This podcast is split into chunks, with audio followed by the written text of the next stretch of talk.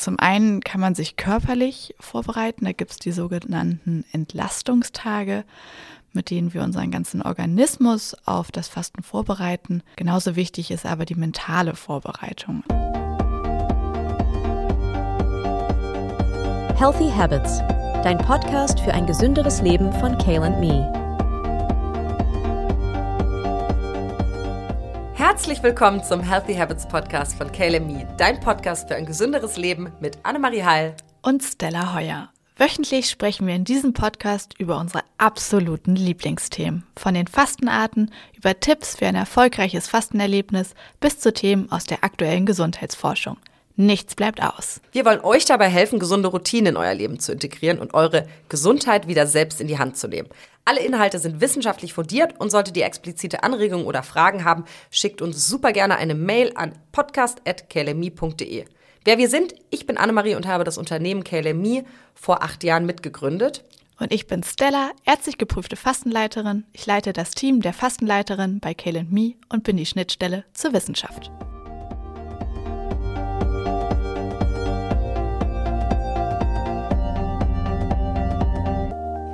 Unserer heutigen und sechsten Folge geht es um das Thema, welches den wohl größten Einfluss auf ein erfolgreiches und schönes Fastenerlebnis hat.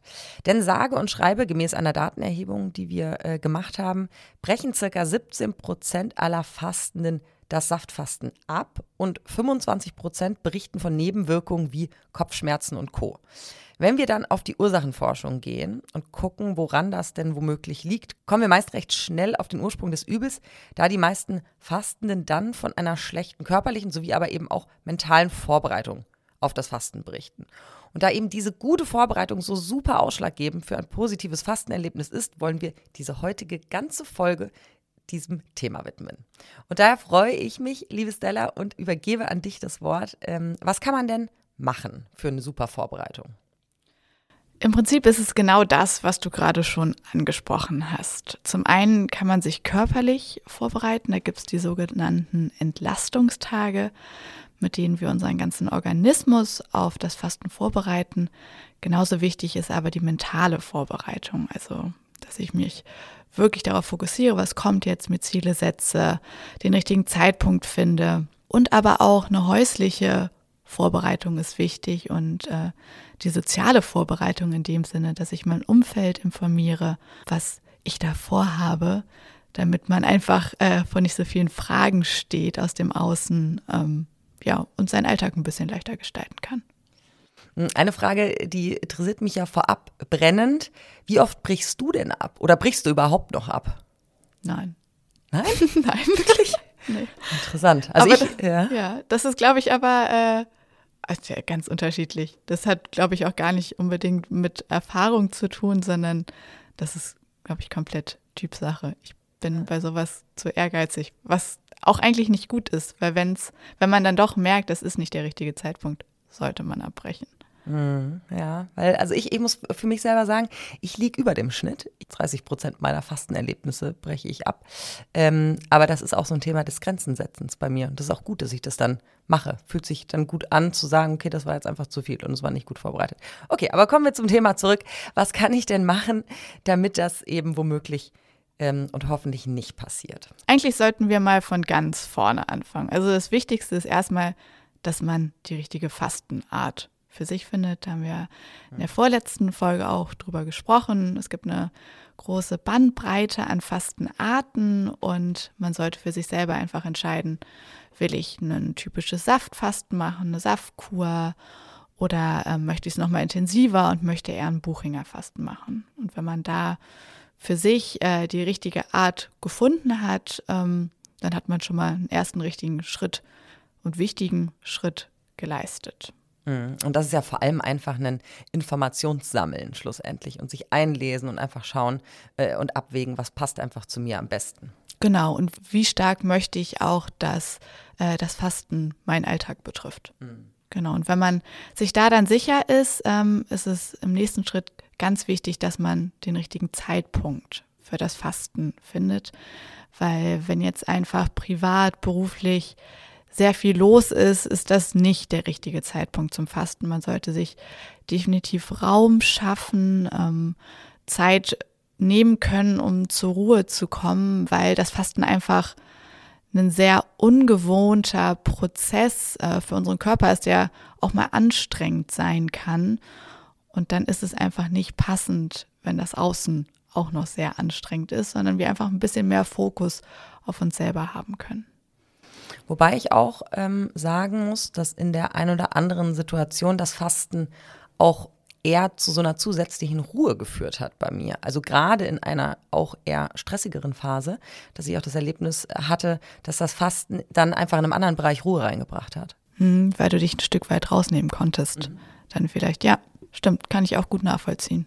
Also das ist wahrscheinlich was total Individuelles und vielleicht auch eine Abwägung zwischen, ist es wirklich das erste Mal für mich Fasten, das Ersterlebnis, wo ich auch einfach noch gar nicht weiß, was mich da erwartet äh, schlussendlich und wo man erstmal mit den Effekten umgehen lernen muss, äh, versus eben ich, die jetzt einfach schon doch oft gefastet habe und weiß, was da auf mich zukommt. Ja, total.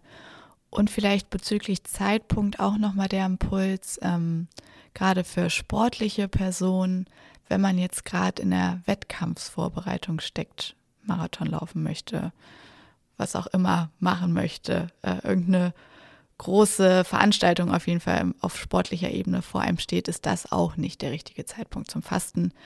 Der Körper muss dann sehr, sehr leistungsfähig sein und äh, während des Fastens haben wir einfach weniger Energie und das passt nicht zusammen. Mhm. Und ähm, ja, wenn wir dann auch den Zeitpunkt bestimmt haben, äh, wissen, wann das Fasten losgehen wird, dann ist es ganz, ganz wichtig, dass man die Entlastungstage einführt. Ähm, das vergessen viele. Irgendwie ist oft im Kopf, ach ja, ich starte dann morgen mit dem Fasten und dann ist ja alles gut. So funktioniert es leider nicht so gut. Dann ist die Fastenerfahrung meist gar nicht so schön. Und deswegen äh, die allgemeine Empfehlung, ähm, auch aus der Wissenschaft, dass man seinen Körper auf das Fasten vorbereitet. Und wir empfehlen, je nach Fastenlänge ähm, zwei bis drei Entlastungstage einzubauen. Also je länger das Fasten, desto mehr Entlastungstage. Und Ziel dieser Entlastungstage ist es, ähm, dass wir nur noch leicht verdauliche Nahrungsmittelrückstände in unserem Verdauungstrakt haben und unseren Körper einfach nach und nach daran gewöhnen, mit weniger Energie zu haushalten. Mhm. Und ähm, die Entlastungstage sind grundsätzlich so aufgebaut, da gibt es so ein paar ähm, Schlüsselfaktoren, auf die man achten sollte. Ähm, wir empfehlen eine pflanzliche Ernährung. Dann sollte man für sich selbst gut verdauliche Lebensmittel essen. Also wenn man jetzt zum Beispiel Probleme mit Hülsenfrüchten hat, dann die schon mal auf jeden Fall reduzieren. Ähm, das ist wichtig. Dann sollte man grundsätzlich sich immer mit viel Flüssigkeit versorgen und sehr fettige Produkte auf jeden Fall auch schon reduzieren, die einfach viel Verdauungsleistung benötigen und auch stark verarbeitete Produkte, Zucker, Weißmehlprodukte, das alles reduzieren. Also im Prinzip, was man so allgemein unter einer gesunden Ernährung versteht, ähm, das sollte man einbauen und die ungesunden Sachen eher weglassen. Und gut ist auch, wenn man schafft, über die Entlastungstage seine Kalorienanzahl, also die Kalorien, die man täglich aufnimmt, schrittweise zu reduzieren. Also das heißt jetzt nicht, dass man am letzten Entlastungstag nur noch 500 Kalorien aufnehmen soll, aber einfach versuchen, schrittweise ein bisschen runterzukommen. Mhm. Was ist denn die perfekte Ernährung so für die letzten Stunden sozusagen? Also so der Abend davor? Da würde ich auf jeden Fall ähm, eine Suppe zum Beispiel empfehlen. Also da ruhig schon was eher in flüssiger Form tatsächlich. Also es kann schon eine dicke Suppe sein, soll keine Brühe sein, aber was püriertes, ähm, weil da der Körper einfach dann wenig eigene Verdauungsleistung leisten muss. Hm. Ja, und eine Sache, die ja auch noch zu, zu diesen Entlastungstagen, aber auch so ein bisschen in Kombination mit der Wahl des richtigen Ta Zeitpunkts zusammenhängt, ist die Frage ja, faste ich unter der Woche oder am Wochenende. Also ich für meinen Teil habe nämlich auch die Erfahrung gemacht, dass die Entlastungstage gut einzuhalten mir leichter fällt am Wochenende, weil ich mich dann intensiver mit einer gesunden Ernährung auseinandersetzen kann. Ähm, aber das ist auch wieder wahrscheinlich was sehr Individuelles. Was würdest du denn da raten? Da gibt es einen ganz springenden Punkt, äh, der auch mit der Fastenvorbereitung zusammenhängt. Und äh, das ist tatsächlich, ob man abführen möchte. Mhm. Ähm, das ist immer so für mich der entscheidende Faktor. Und wenn man abführen möchte, würde ich das persönlich auf jeden Fall aufs Wochenende legen. Mhm. Oder sonst auf einen Tag, wo man weiß, man kann zu Hause sein, hat Homeoffice, hat vielleicht sogar frei. Das passt sich natürlich auch immer super. Ähm, aber ja, wenn man abführt, möchte man gerne zu Hause sein und das kann dann gut zum Beispiel ja, ein Samstag, ein Sonntag sein. Und generell, aber das ist auch einfach Typsache, fällt es vielen leichter, ähm, wenn der Beginn des Fastens noch ein Tag ist, wo man sehr viel Ruhe für sich hat, weil es am Anfang einfach ein bisschen anstrengend sein kann. Andere sagen aber auch, nee, ich will da arbeiten, weil ich abgelenkt bin. Mhm. Deswegen, ja, es ist sehr individuell. Es gibt auf jeden Fall nicht den richtigen Zeitpunkt, wann man die Entlastungstage machen sollte. Ob es jetzt unter der Woche ist, am Wochenende, kommt wirklich ganz darauf an, wie man selber tickt. Mhm. Ja, wir haben da auch, glaube ich, mal eine äh, Datenerhebung auch dazu gemacht und ich glaube, damals kam irgendwie raus so 60, 40 oder so. Also 60 Prozent wollen lieber unter der Woche fasten und 40 Prozent am Wochenende, glaube ich, ja. habe ich in Erinnerung. Ja. Also ähm, kein Riesenunterschied, aber etwas die Tendenz unter der Woche. Also ich bin auch absolut äh, Kategorie unter der Woche Fasten. Am Wochenende funktioniert das nicht. Aber du hast gerade das Thema Abführen angesprochen und eben die Entscheidung, sollte ich das machen oder nicht, eben für eine gute Vorbereitung. Das ähm, wäre total spannend, wenn wir uns das nochmal genauer anschauen. Ja, total gerne. Ist ja auch immer ein sehr brisantes Thema, vollkommen verständlich. Ähm, Abführen ist ja jetzt nichts, womit man im Alltag so oft beschäftigt ist, glücklicherweise. Ähm, die einen oder anderen kennen es vielleicht von einer Darmspiegelung. Da muss man das auch machen. Ähm, aber ja, warum vorm Fasten? Warum sollte man das überhaupt tun? Ziel des Abführens ist es, dass wir einmal komplett unseren Darm von Nahrungsmittelresten entleeren. Zum einen, weil wenn Nahrungsmittelreste im Darm verbleiben, können die während des Fastens anfangen zu gären und dadurch einfach ungute Gefühle im Bauch entstehen. zum einen findet natürlich auch viel Kommunikation zwischen Darm und Hirn statt. Und ähm, wenn da keine Nahrungsmittelreste mehr im Darm sind, kommt auch nicht das Signal, ich brauche jetzt was, äh, damit die weitergeschoben werden, sondern ist es einfach okay, dass da jetzt gerade keine Nahrung drin ist. Und für viele hat es auch so einen mentalen Effekt. So, ich habe abgeführt, ich bin einmal leer und ähm, das ist jetzt mein Paukenschlag, dass das Fasten beginnen kann. Um abzuführen, gibt es viele verschiedene Varianten. Die bekannteste und sicherlich auch effektivste ist das Glaubersalz. Mhm. Ähm, das nimmt man am Morgen des ersten Fastentags. Ist leider nicht ganz so lecker. Ähm, ist halt wirklich ein Salz, aber es wirkt einfach sehr, sehr gut. Ähm, ist meist auch eine relativ kurze Sache. Man nimmt es und innerhalb von zwei bis vier Stunden setzt die Wirkung dann auch ein und dann ist man meist auch sehr schnell einfach damit durch. Mittlerweile gibt es aber auch viele schöne Alternativen. Ähm, zum einen die fermentierte Pflaume, die in den letzten Jahren immer bekannter geworden ist. Ähm, die kommt aus Asien und ähm, durch diesen Fermentationsprozess wirkt auch die abführend.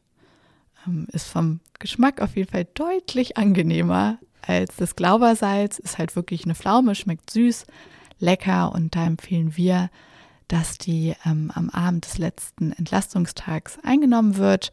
Damit ordentlich Flüssigkeit und dann setzt die Darmentleerung meist am Morgen des ersten Fastentags dann ein. Also über Nacht entfaltet sie dann im Prinzip ihre Wirkung und am Morgen ist das ganze Thema dann schon durch. Und ähm, sollte man Probleme mit dem Magen-Darm-Trakt haben, wird meist nicht empfohlen abzuführen. Das sollte aber grundsätzlich auch auf jeden Fall dann nochmal mit dem Arzt abgeklärt werden.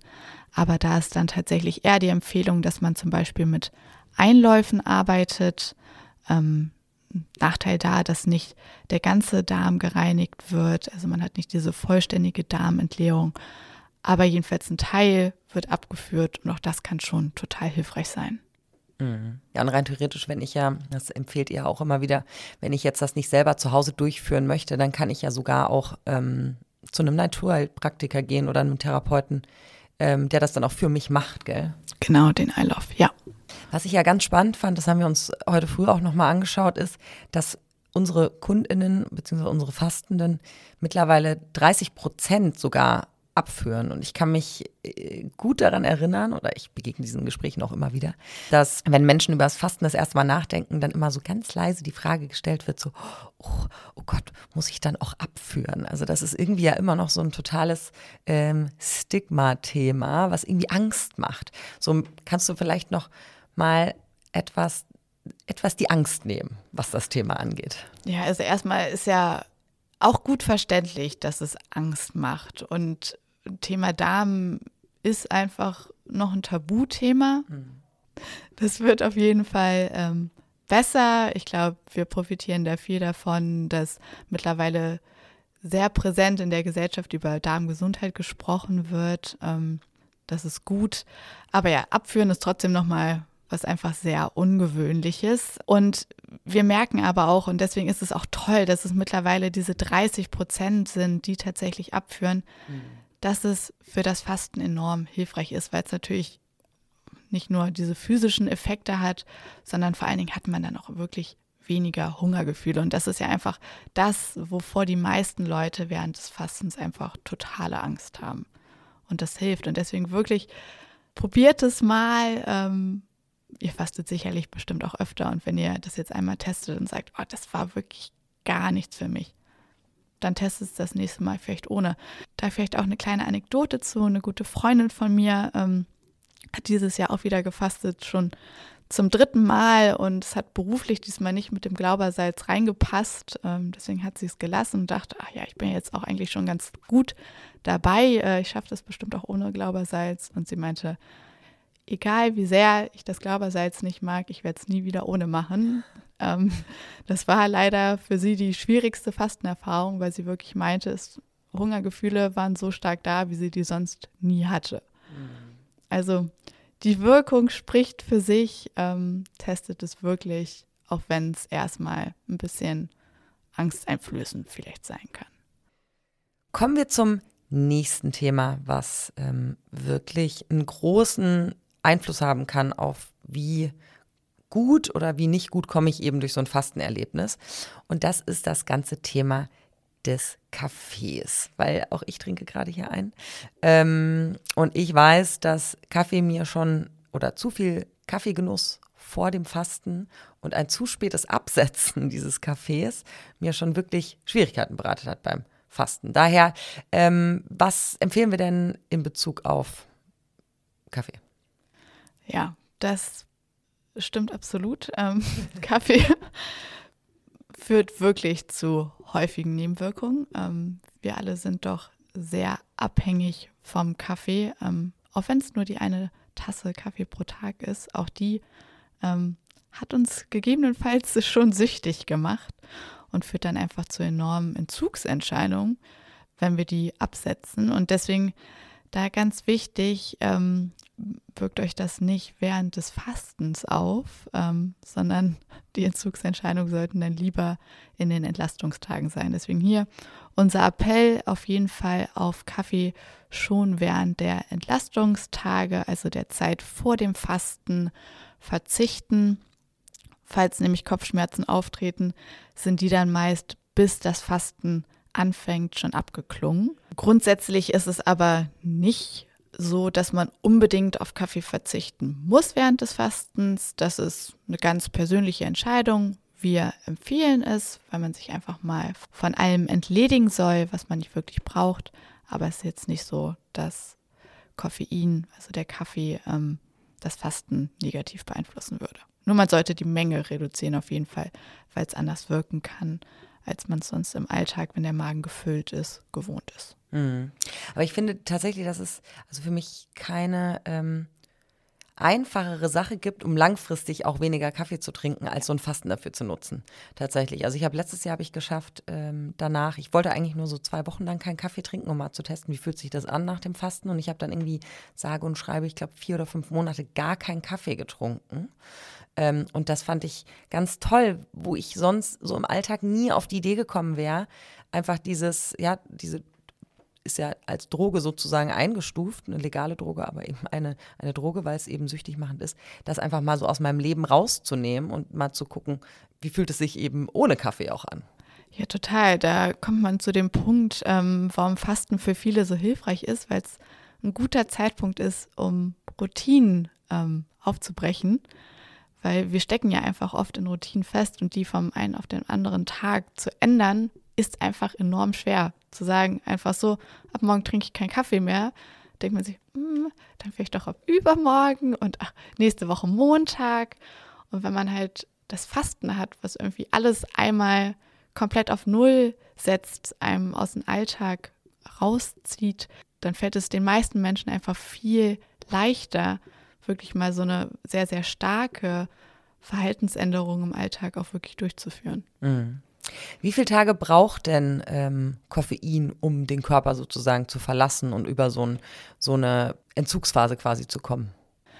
Ja, also das ist tatsächlich sehr individuell. Ähm, es schwankt wohl so circa zwischen zwei und neun Tagen, bis man sich so komplett von dem äh, Koffein entwöhnt hat. Also es dauert wirklich doch relativ lange.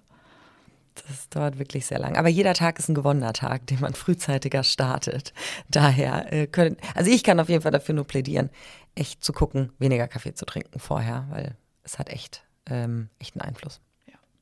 Also vielleicht nochmal kurz zusammenfassend, ähm, was ist wichtig so für die Ernährungsumstellung vor dem Fasten, die Entlastungstage?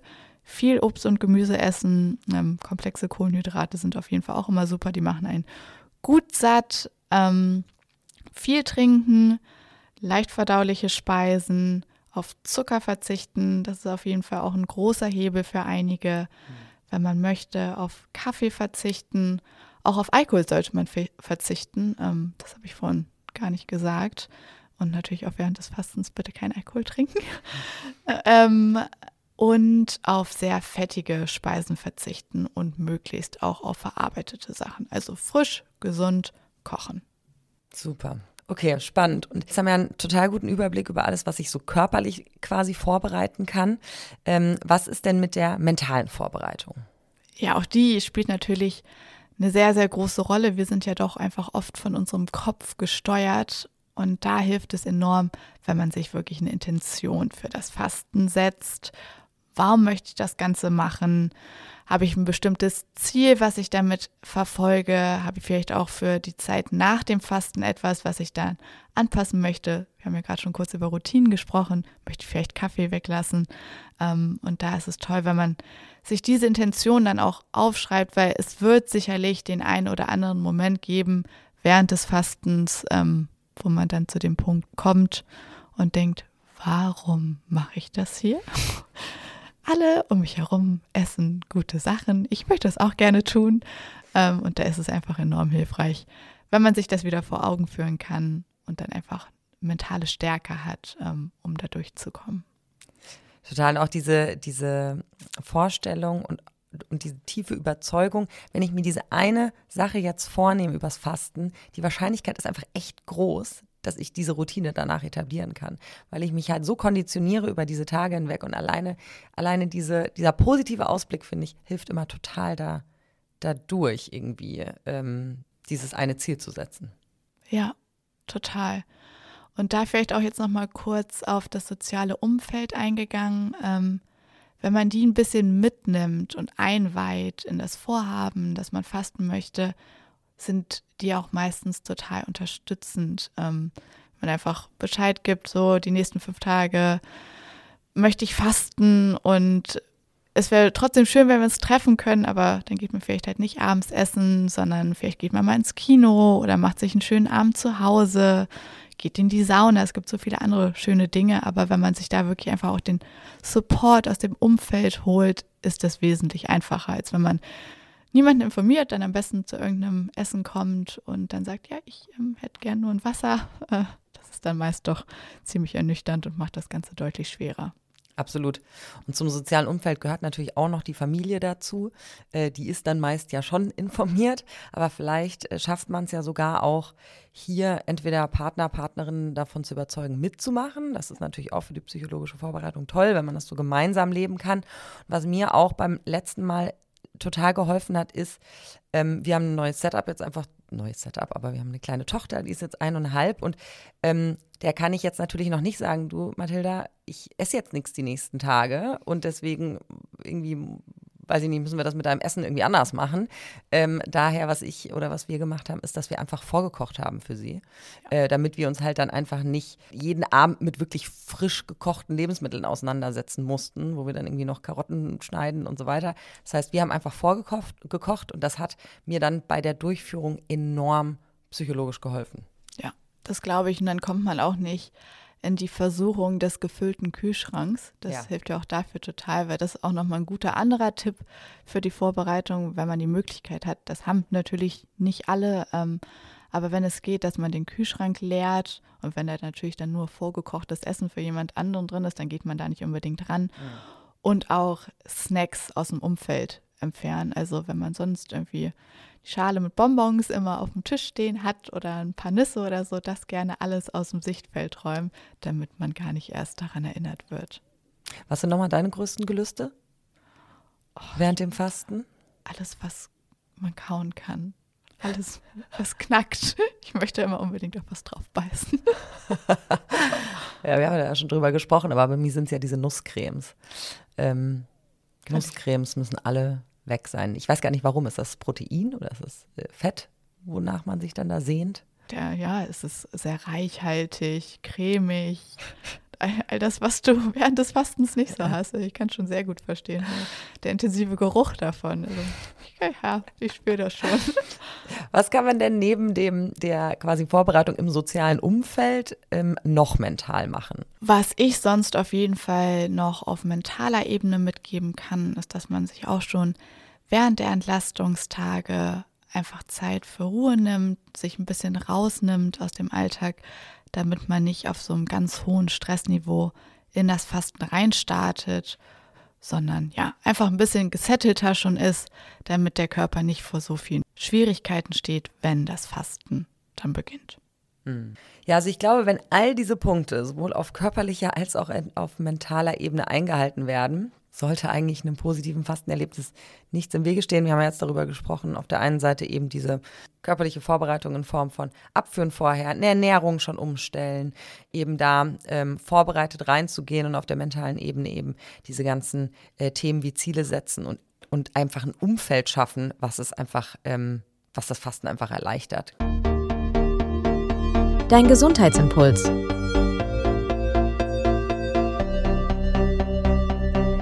Heute wollen wir einen Blick auf etwas Simples, aber dennoch essentiell Wichtiges werfen, unseren Flüssigkeitshaushalt. Wasser ist nicht nur der Ursprung allen Lebens, sondern auch ein entscheidender Schlüssel für unsere Gesundheit. Unser Körper besteht zu einem Großteil aus Wasser und jede einzelne Zelle benötigt es, um optimal zu funktionieren. Wir scheiden über die Nieren, den Darm, die Haut und auch über die Lungen durch das Atmen ständig Flüssigkeit aus. Daher ist es enorm wichtig, regelmäßig Flüssigkeit aufzunehmen. Denn eine ausreichende Flüssigkeitszufuhr beeinflusst nicht nur unsere körperliche, sondern auch unsere geistige Verfassung. Müdigkeit, Konzentrationsschwierigkeiten und Kopfschmerzen können Anzeichen für eine unzureichende Flüssigkeitsversorgung sein. Deswegen lautet ein sehr wirkungsvoller Gesundheitstipp, trinke genug Wasser. Eine Faustregel besagt, täglich etwa 30 Milliliter Flüssigkeit pro Kilogramm Körpergewicht zu sich zu nehmen. Das kann individuell aber sehr stark variieren in Abhängigkeit vom Aktivitätsniveau, Klima, Körpergröße, Alter und auch dem Gesundheitszustand. Zum Beispiel benötigen alte Menschen weniger Wasser als Jugendliche. Um deinen täglichen Flüssigkeitsbedarf zu decken, wird empfohlen, auf eine Vielzahl an Flüssigkeiten zurückzugreifen. Frisches Wasser ist dabei natürlich aber unschlagbar. Aber auch Kräutertee und verdünnte Säfte können ein guter Durstlöscher sein. Entgegen vieler Mythen tragen ebenfalls Kaffee und auch schwarzer Tee zur Flüssigkeitsbilanz bei und entziehen dem Körper kein Wasser. Da sie wachmachende Stoffe enthalten, sollten sie aber dennoch nur in Maßen getrunken werden. Nicht zu vergessen können aber auch stark wasserhaltiges Obst und Gemüse wie zum Beispiel Gurken, Tomaten und Wassermelone einen erheblichen Beitrag zu unserem Flüssigkeitshaushalt leisten. Vielleicht möchtest du dir als Ziel setzen, deinen Körper jeden Tag mit ausreichend Flüssigkeit zu versorgen. Du wirst erstaunt sein, wie positiv sich das auf deine Energie, deine Haut und dein allgemeines Wohlbefinden auswirken kann. Ein kleiner Schritt mit einer großen Wirkung für deine Gesundheit. An dieser Stelle kommen wir zum Ende unserer sechsten Folge des Healthy Habits Podcasts, in der wir über die Vorbereitung auf das Fasten gesprochen haben. Wenn ihr weiterführende Fragen habt zu diesem Thema oder andere Fragen, die sich aufs Fasten beziehen oder generell Gesundheitsfragen, schickt uns wahnsinnig gerne eine Mail an podcast.kelemi.de. Wir werden sie umgehend oder zumindest zeitnah beantworten und freuen uns auf eine baldige neue Folge mit euch. Eure Annemarie. Und Stella. Friedrich Schiller. Strebe nach Ruhe, aber durch das Gleichgewicht, nicht durch den Stillstand deiner Tätigkeit.